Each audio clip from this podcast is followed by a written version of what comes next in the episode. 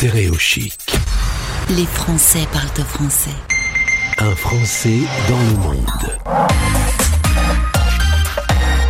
Voilà un pays où Stéréochic vous emmène rarement. C'est la Chine. On fait 7800 km pour atterrir à Tianjin, ville portuaire au nord-est de la Chine. On est à 170 km de Pékin. Et on y retrouve Elodie, jeune expatriée arrivée il y a quelques mois seulement. Bonjour Elodie. Bonjour, bonjour. Merci d'avoir accepté notre invitation. On s'est connus via Instagram et là on a vu tes photos que tu publies régulièrement. Tu nous racontes un peu au quotidien euh, ta vie euh, en Chine. C'était un rêve pour vous de partir à l'étranger, toi et ton mari. Vous avez deux enfants euh, en bas âge, originaire de Lyon. Tu habitais à Paris. Comment est venue l'opportunité de partir en Chine? Alors on s'est dit tous les deux, euh, depuis qu'on s'est rencontrés, que c'était effectivement un rêve et que le premier d'entre nous qui avait l'opportunité euh, de faire voyager l'autre, euh, ben, on, sauterait sur l'occasion. Et c'est mon mari qui a eu une offre sur la Chine, sur Tianjin. Et donc on est parti avec le statut d'expatrié. Alors, vous avez fait un choix audacieux. La Chine, euh, eh bien, c'est un pays qu'on connaît pas forcément euh, très bien, avec un régime euh, que lui, on, connaît par contre. Et puis, en plus, c'est en pleine pandémie. c'est sacrément osé de votre part. Alors c'est vrai que ça fait ça fait euh, pas mal sourire euh, certains de nos amis qui, nous prennent un peu pour des fous. Euh, après bon, la Chine entre l'image qu'on en a et la réalité de ce que c'est au quotidien, je pense qu'il y a un, vrai fossé et c'est un petit peu ce que j'essaie de de montrer via mon compte Instagram. Et, euh, et puis euh, pour la période de pandémie, la Chine, euh, ben, ça a été les premiers touchés. Ça veut dire que c'est aussi les premiers à avoir commencé euh, à sérieusement prendre le sujet en main. Aujourd'hui, et depuis qu'on est arrivé, euh, on n'est pas dans l'imposition du port du masque. On, on, on peut aller au restaurant quand on veut. On est assez libre et en fait la maladie on la voit pas. On la voit parce qu'on est traqué sur sur notre code de santé qui est obligatoire pour chaque citoyen. Euh, mais en revanche, euh, l'affaire est maîtrisée ici, si je peux dire. En tout cas, en atterrissant euh, en Chine, on peut le dire, le dépaysement est total. Qu'est-ce qui t'a le plus marqué C'était, ça s'est passé il y a à peine huit mois, votre arrivée sur place. C'est difficile de dire une chose qui m'a marqué tellement effectivement c'est complètement dépaysant. Tout m'a marqué. C'est un pays fou les gens sont, je vais pas dire que les gens sont fous, mais c'est complètement une autre culture. Et euh, si, je dois dire une chose qui m'impressionne ici, euh, c'est la simplification de, tout ce qui est administratif, euh, euh, social, etc. Il y a un réseau social global, il y a un moyen de paiement global, et tout est extrêmement simple. Il n'y a pas besoin de connaître le chinois aujourd'hui. Payer, j'ai que besoin de mon téléphone pour vivre ma journée en ville. Et alors, le, le, fait de partir il y a quelques mois seulement, euh, souvent j'ai des expatriés qui ont fait 5, 6, 10 expatriations.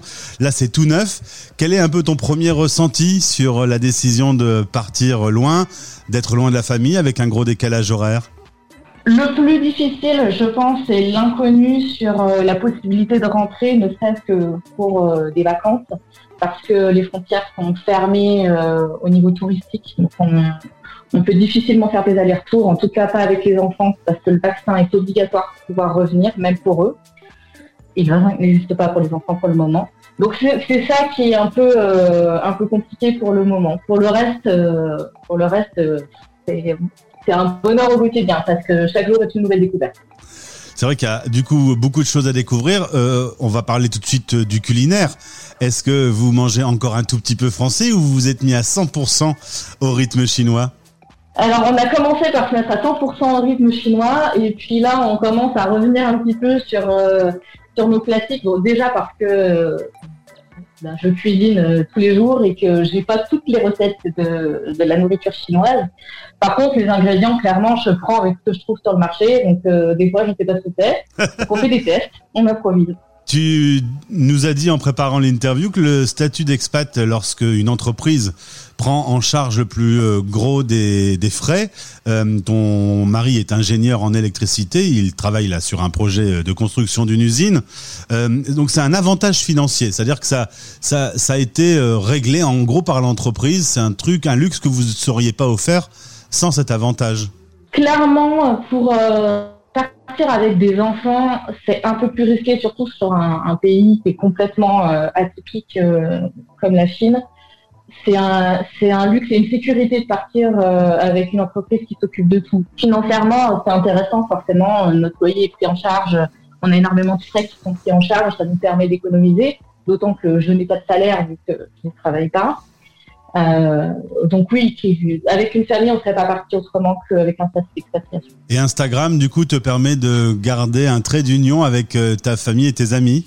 C'est ça, ça me permet, euh, avec ma famille, mes amis et toute personne euh, qui peut être intéressée à la fois par la ville de Tianjin, la Chine et l'expatriation en, elle-même, parce que je découvre l'expérience, je la partage telle que je la découvre, un peu naïvement aussi. Et si ça peut servir à des personnes qui, qui s'envisagent sur ce projet-là, euh, c'est aussi chouette. Alors, tu m'as dit que tu allais te lancer pour apprendre la langue. Sacré Paris. Ouais, ouais, parce que c'est vraiment une langue euh, qui est complètement différente euh, avec des tons. Donc c'est, on n'est pas du tout sur euh, sur le, français qui est une langue phonétique qui s'écrit et, qui, se parle tel qu'on la lit. C'est, complètement autre chose. Donc je dis pas que j'arriverai à lire le chinois, mais déjà me débrouiller. L'objectif c'est de me dépatouiller, c'est d'arriver à avoir une micro conversation. Les Chinois, beaucoup qu'on leur euh, donne des mots en chinois, qu'on s'intéresse à, leur culture. Donc euh, c'est aussi une façon de créer des liens. Et dernière question, comment tu gardes un, lien avec la France aujourd'hui? Est-ce que tu écoutes de la musique française? Est-ce que euh, tu regardes des informations françaises ou tu t'es vraiment immergé dans la vie chinoise? Je, suis beaucoup de podcasts et je suis très France Inter, donc j'ai mis podcasts France Inter que j'écoute en décalé tous les matins. Euh, ça ne m'empêche pas de, m'immerger aussi dans la culture locale, mais euh, j'ai quand même besoin d'avoir un peu le lien avec, euh, avec mon pays, savoir ce qui s'y passe. C'est normal, je veux bien le comprendre. En tout cas, tout le monde va bien, la famille est heureuse, vous êtes bien installés et, tu sens que c'est le début d'une belle aventure. Oui, complètement. Complètement. on, on est super content d'être ici, aucun regret.